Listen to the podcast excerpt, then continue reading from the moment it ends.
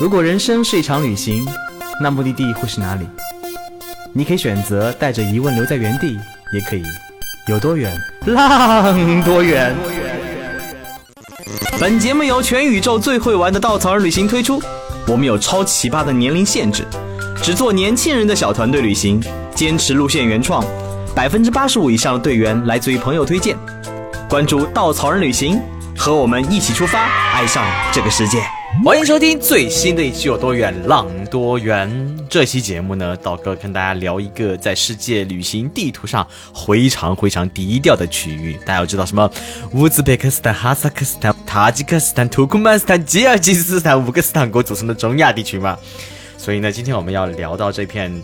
脑子里浮现可能大片荒漠的区域，可能每个人都不是很了解、很熟悉的中亚地带。我们今天请到的产品狗阿池刚刚完成了中亚的探路，到那边以后发现，其实这片区域远远不是我们想的那样，是一个未被世人世人发现的宝藏。所以呢，今天道哥要跟好阿池好好聊一聊，他究竟有哪些精彩的地方，可以让大家了解到这个地方的魅力。OK，好，大家好，我又来了，阿池又来了。好的，又又是你，哎呀，哎，好的阿密。所以。道哥是完全没有踏足过这片区域啊，这片区域也完全未知，所以跟我们聊一聊中亚大概的一个地理构造、地理结构、历史背景，巴拉巴拉交给你了。中亚的话，大家可能脑子当中可能真的只是听到过 N 多个斯坦，在小时候背地图的时候可能会背到，对吧？啊、我记忆最深刻是当年亚运会，乌兹别克斯坦拿了冠军，那时候好像中国是顾亚军那一次，印象特别深刻啊。不对，中国没，你是不是暴露年龄了？像我们这种就是。呃，零零后都没听说过。你是一九零零后吗？真的有一年乌兹别克斯坦拿过冠军的，我当时对这个国家产生了非常好的、非常奇怪的那个印象，就是这是哪里？啊，看来大家确实对这个地方不了解。哎，但是你有没有听过？就是你像我们以前去大西北就去了很多次嘛。那像比如说以前说的张国毕业以通西域，那个西域都护府，然后再往北边去，就是张骞出使的地方，你知你有印象吗？不是新疆吗？再我他他还要再往新疆出去，就是新疆是西域都护嘛，啊、但是他本身在西行的上到了大月支的那个就是贵霜古光地区，那不是喀什地区吗？哎不不，再往西边再往费尔干纳谷地那块，其实就是乌兹别克斯坦了。嗯嗯，对的对的。呃，但是就像你刚才说，就是这个中亚五斯坦啊，就是大家可能要把名字记住都很费劲。哎，其实他们每个国家还是各有各的特点。我们开始切入斯坦国之前，先给大家普及一下什么叫斯坦啊。现在是道哥科普时间。斯坦是波斯语，指地方或者区域的意思。斯坦在波斯语中意思是某物或人聚集之处，比如哈萨克斯坦就是哈萨克人聚集的地方，塔吉克斯坦就是塔吉克人聚集的地方。波斯古典名著。这个单词叫 “gostan”，“go” 就是花的意思，所以这个词的意思就是花园。斯坦呢，并非直接表示国家，政治意义不浓，但是他们语言当中，斯坦就是指某某族人的国家的意思。对的，对的。其实这个几个斯坦国，他们也不是很早之前的一个概念，其实更多的其实是在呃沙俄时期到苏联时期，慢慢的开始形成的这样一个。他们本来其实算是一个民族或者几几个民族混合在一起的一个居住区域，然后慢慢的开始有了不同的国家的这种区分。啊、嗯，其实现在每个国家之间是各有特色了。然后，比如说像哈萨克斯坦，大家想到的就是策马奔腾、套马杆的汉子，对吧？然后，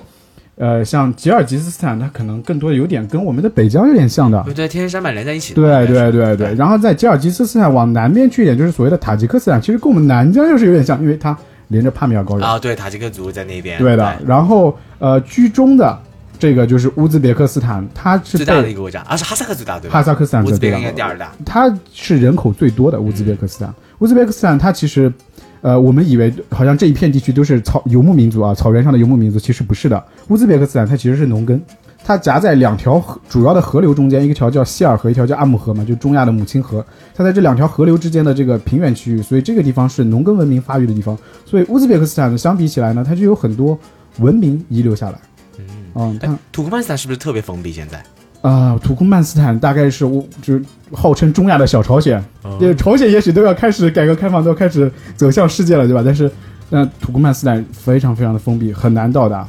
呃，而且它的签证巨难无比，就个人想要去申请土库曼签证是一件。非常非常痛苦的事情啊、而且很容易拒签。所以我们说到刚刚这几个地理及构造，我们再说他们的历史背景嘛。道哥是一无所知对于这块土地，只知道当年什么《射雕英雄传》跟这里应该有关系，对吧？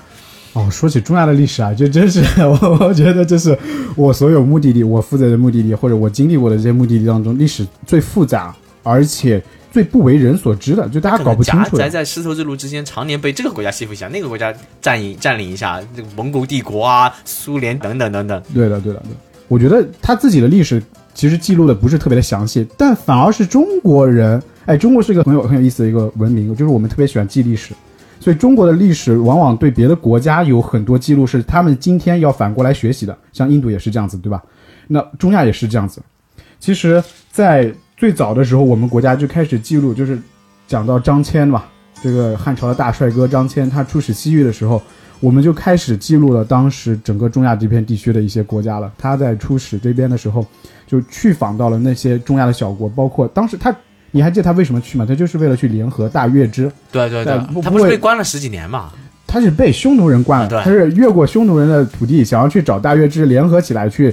去去一起去哥们儿一起联合起来去打匈奴啊，啊！但是他被关了十几年之后，然后他又还是越逃跑逃出来，逃跑逃出来了，逃出来之后他没有返回就是大汉朝，他是继续又去不辱使命嘛，要继续去寻找大月支。啊，但是说到这个，有的有的时候我们念大肉支啊，但是最近好像是呃汉语词典就确定这个是念月支，嗯，然后呢，他们继续去找这些大月支的部落，当时这个大月支的部落被匈奴人就是打跑了，就打到西边去，然后就在菲尔干纳谷地，就是今如今的这个乌兹别克斯坦和吉尔吉斯还有塔吉克交汇的这个这个中这个中部地区，就在这个地方，他们觉得哇水草丰美，就在这定居下来，也没有人欺负我们，我们在这里称王称霸，你知道吗？他们就很开心。所以张骞找到他们的时候，他们就就无所谓了，就就有一种此间乐不思蜀的感觉，就是哎你你自己打吧，我我我不我不报仇了，我不想去报仇了。他们当时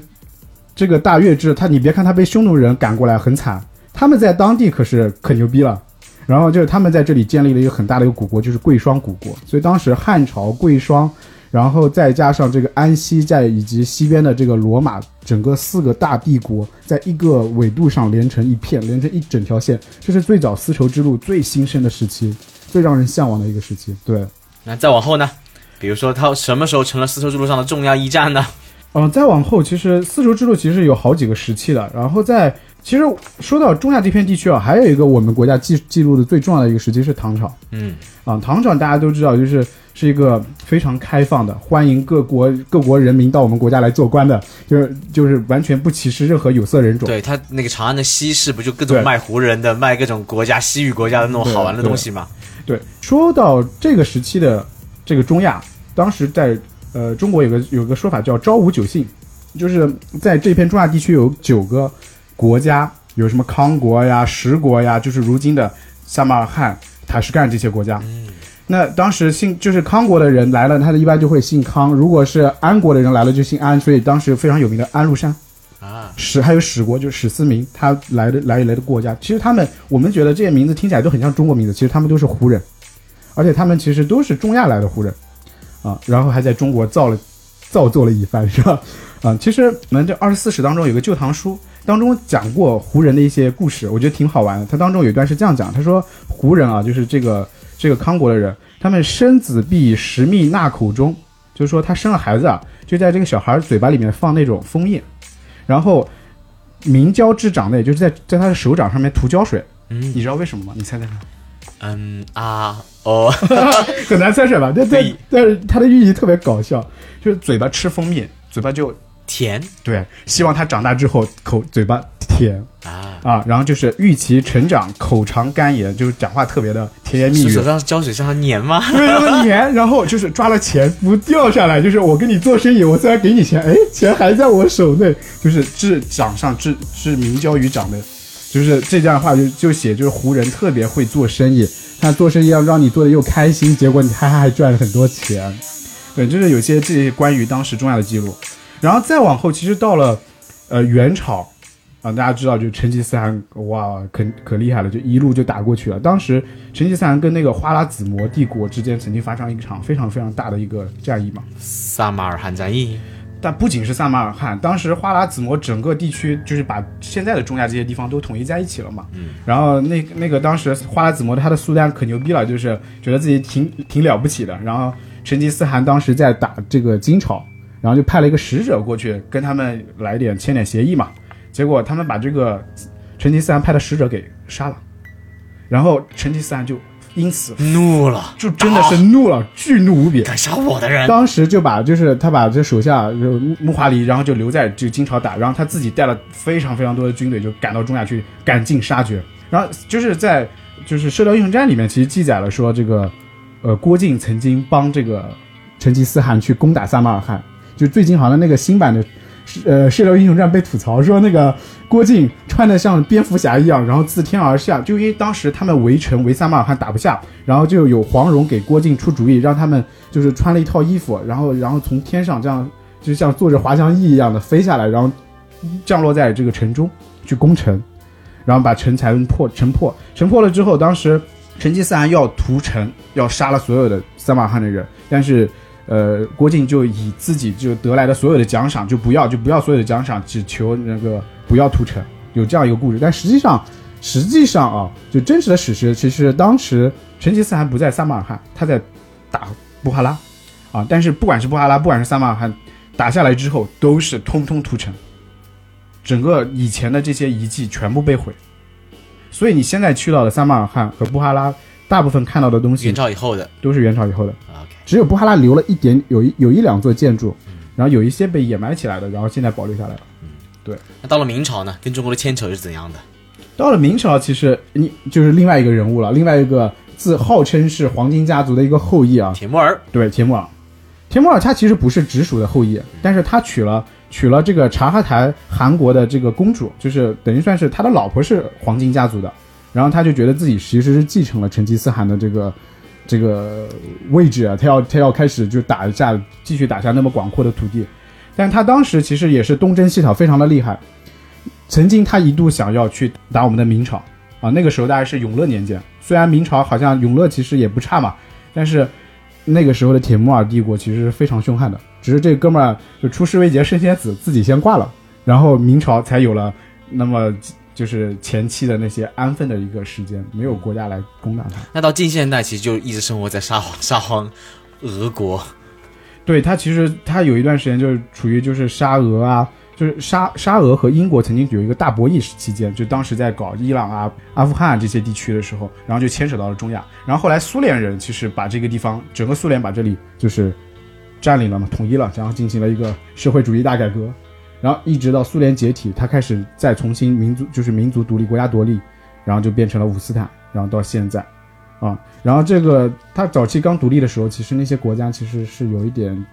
呃，第一代领导人都是有点独裁的，嗯，然后到了现在开始慢慢的改革开放，越来越变化，所以像为什么我去探路，其实就是因为最近的政就签证的政策的变化。对，在我们习大大“一带一路”的带领下，对，主要就 我觉得其实这个真的很重要。就中国的改革开放，中国的这个经济的发展，真的让他们看到了希望，不一样。所以他们其实开开开始，包括在旅游行业的这种签证的开放，像电子签、免签什么的，就啊，就确实方便了很多。以前都是需要邀请函的，现在，现在唯一就是最麻烦的就是土库曼，因为土库曼仍然要求有有这个邀请函，非常非常的难办。那现在这么看下来，其实那个整个呃五斯坦国这片地区历史上是非常非常丰富的一个变迁的，对的，它承载了很多国家的文明，很多地域的不一样的那个文明在这个土地上滋生繁衍。很多人应该对中亚完全没有概念，就是荒漠啊，可能就清真寺啊，可能就斯坦国啊，也不知道什么东西。但现在我这么听下来的话，它实际是一个非常精彩文明的一个繁衍的土地。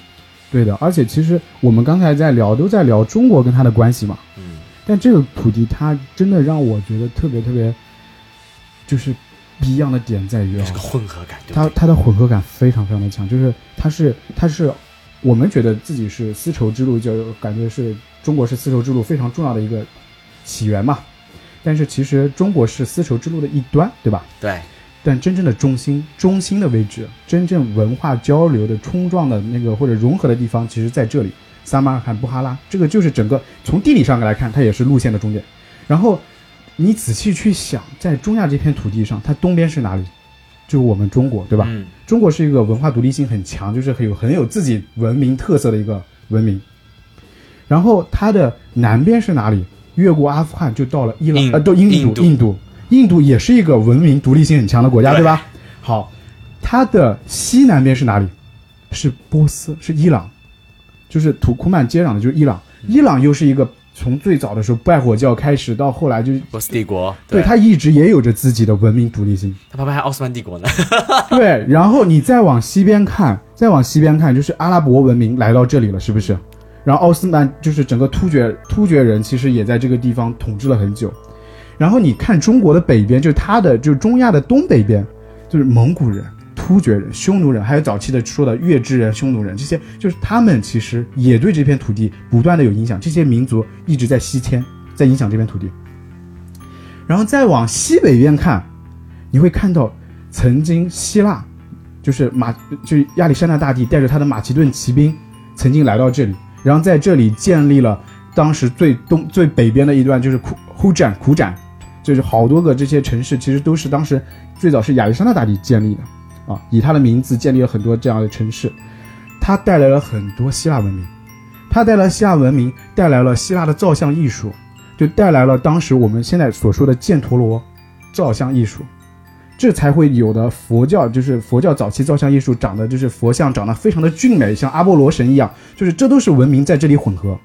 啊，当时有一个国家叫巴克特里亚，就是亚历山大他的后裔，就希腊人的后裔在这个地方定居下来，是现如今的阿富汗这片地区，所以再再看北边还有哦，在近现代就是苏联人这些斯拉夫人对这个地方也有影响，它是这么多独特的文明，然后在这个地方混合。去交织的一个地方，你想想其他的其他的一些文明，我们比如说我们讲尼泊尔，我们一般就讲，嗯，藏族人和印度人对尼泊尔这个文明有一些很大的影响，对不对？但是你刚才你数数我们中亚到底有多少个独立性的文明？这么看就是地理决定论嘛，所有的文明文化，呃，都是跟地理决定在一起的。你想中国的，比如福建、广东，可能就特别纯粹的中国南方文化，没有人什么。那个影响过他们，感染过他们，但是到到中间，它夹在各种帝国之间，可能我们手往左边伸一点，那个印度往南北边伸一点，其实就影响他们很多东西混合在一起。那有没有什么例子来来现在这个国家当中还能看到一些民那个文化融合的例子呢？啊，有一个非常非常好的例子啊！我突然想到一个非常好的例子，就是在布哈拉有一个我很喜欢的一个小建筑，这个建筑呢。它现在叫地毯博物馆，你可能一听都不想去，对吧？但是它其实完全完全不是这个名字，它就是能能承载它的文化。它是它其实名字叫做 Magoki Ata，Magoki Ata，它是一个老的清真寺遗址，但实际上人们就是考古学家在这个清真寺的遗址的这个地基底下，曾经发现了就是早期的佛教的寺庙遗址，啊，不知道多早。然后又发现了，在五世纪大概左右的时候，五世纪有拜火教的纳古河，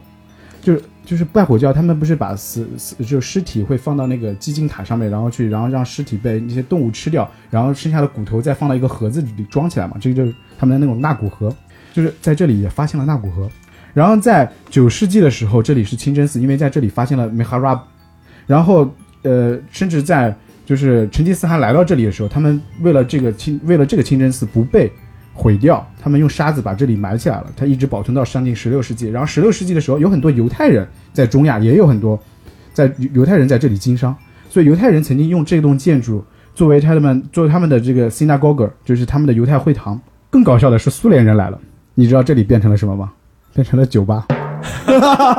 就是我们一直开玩笑说，对于酒精啊酒。就是伏特加对于苏联人也是一种宗教信仰，你知道吗？就是又是一个宗教建筑，然后再到现在它是一个旅游业的宗教建筑，它变成了地毯博物馆。你你就这样一一拉一拉下来，哇，这个建筑实际上真的是无数次的生命，无数的文明在就在这里融合。我特别特别喜欢它，一点都不张扬，它看起来特别的古朴，而且不是那种就被反复维修过的，啊，非常不一样。那我们这一次选择的开发区域是在乌兹别克斯坦。你为什么选择乌兹别克斯坦作为我们整个中亚的第一步呢？呃，乌兹确确实实是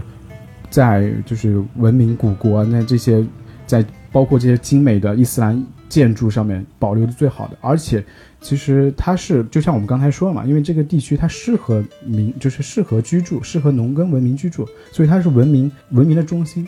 你像在比如说哈萨克斯坦或者吉尔吉斯斯坦，你可能听不到几个你真正向往的那种文明中心，但是这里有撒马尔罕，有布哈拉，这些都是丝绸之路上简直是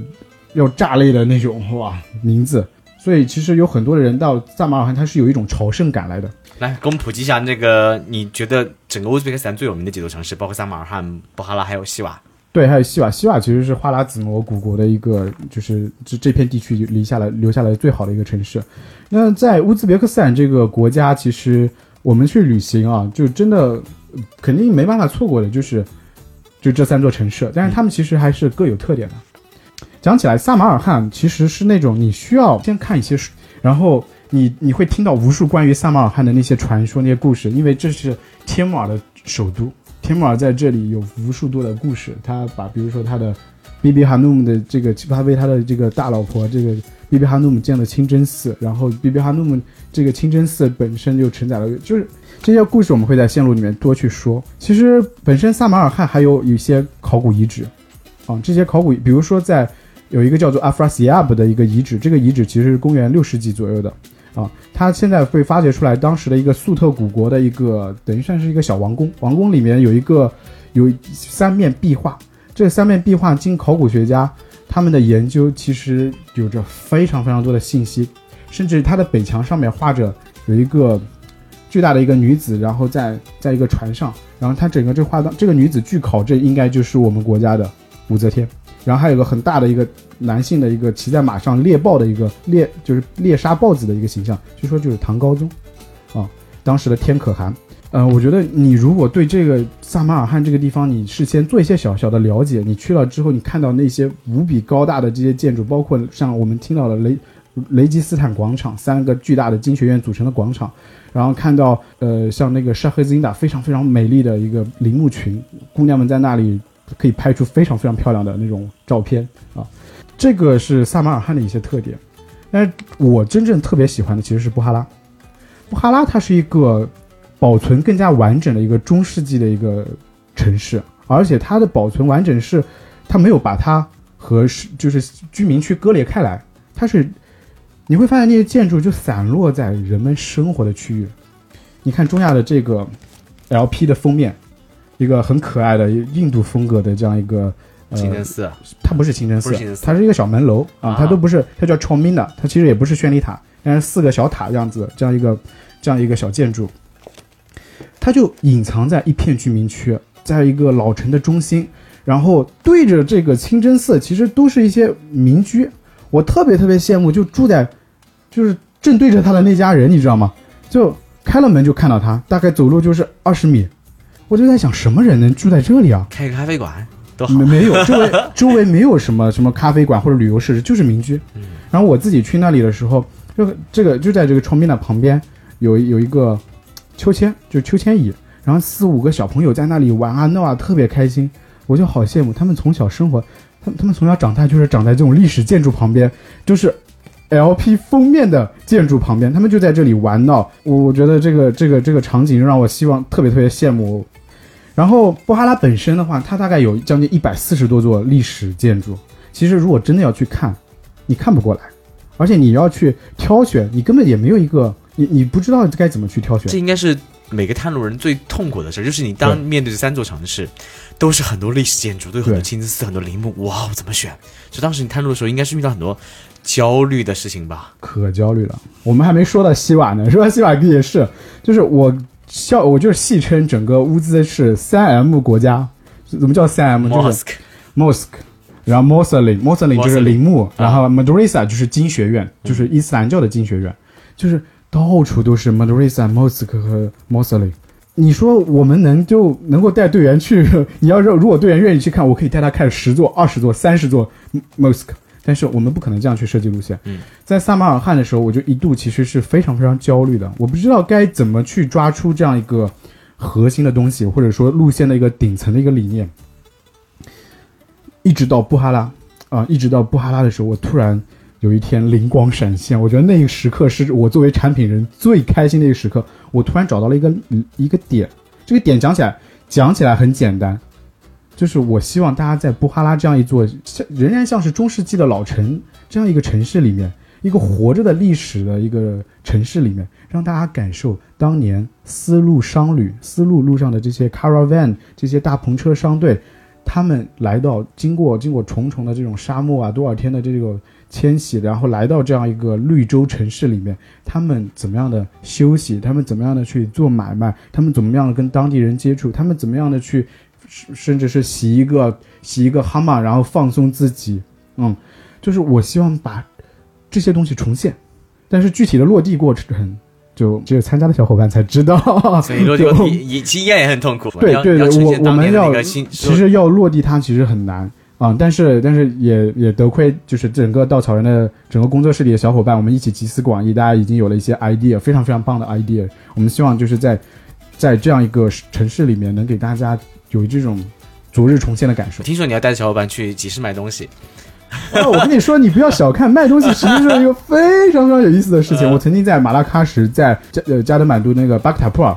就带着队员去卖东西。大家一开始都觉得啊，就是这个是不是有点好害羞啊，不太好意思。但是只要开始卖了之后，哇，大家就所有就那些当地人就是拥上来，然后就很好奇，居然可以有人做这种事情，而且有那种就是特别愿意跟我们交流，不仅是要买东西啊。呃，当时有个很搞笑的例子，就有人非要买我身上的裤子。我那个裤子穿了，穿了可脏可脏了，居然还有人要买，真是服气了。就我想癖好吧，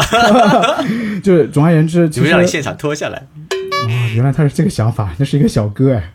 然后就是呃，其实卖东西也好，或者整个我们想把这个商贸的体验做出来，呃，其实是让大家能够回到当年，就是真的在丝路上做生意，其实也不是一件容易事情。而且而且一个很好玩的事情就是，当年丝路上卖的是什么，你知道吗？其实不还都是大部分都是 Made in China 嘛，对不对？最早的都是丝绸啊，然后中国的这些茶叶、茶叶啊、瓷器，对，都是 Made in China。如今又回到了当年的时代，如今又是 Made in China 在世界上。带上我们的华为，带上我们的小米，可能会被抽税关税。如果卖充电宝就可以了。哎，这个想法其实是好的啊。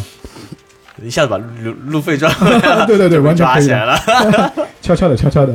开玩笑的。其实，嗯，那个阿奇在做这条路线的时候，我们当时在谈如何让丝绸之路重现的过程当中，有想到丝路本身，它作为一个驿站，其实我们如果能当年。重现当年的荣光，其实需要有需要大家来感受。作为一个商人走进这么一个绿洲，在多日劳顿以后走进绿洲，你能好好休息，在驿站里跟别人聊天交流，能进行交易买卖，能卖出去你想卖的，获得财富，能买到你想要的东西带回你的家乡。晚上在驿站里住聊聊天，去洗个好好的热水澡，等等等等，这可能是丝路当年的一个繁华的景象。可能在这里有有来自中国的艺人，有来自西方的这种商队，有驼铃，有骆。妥，各种融合在一起，这才是一个思路上该有的一种混合的感觉，这是我们想呈现的部分。对的，对的，而且在这条思路上，其实贩卖的不只是货物，还有宗教，还有文明，还有各种各样的习俗啊。这条路其实承载了你，你觉得它只是好像只是丝绸，其实丝绸只是它的一个名字而已。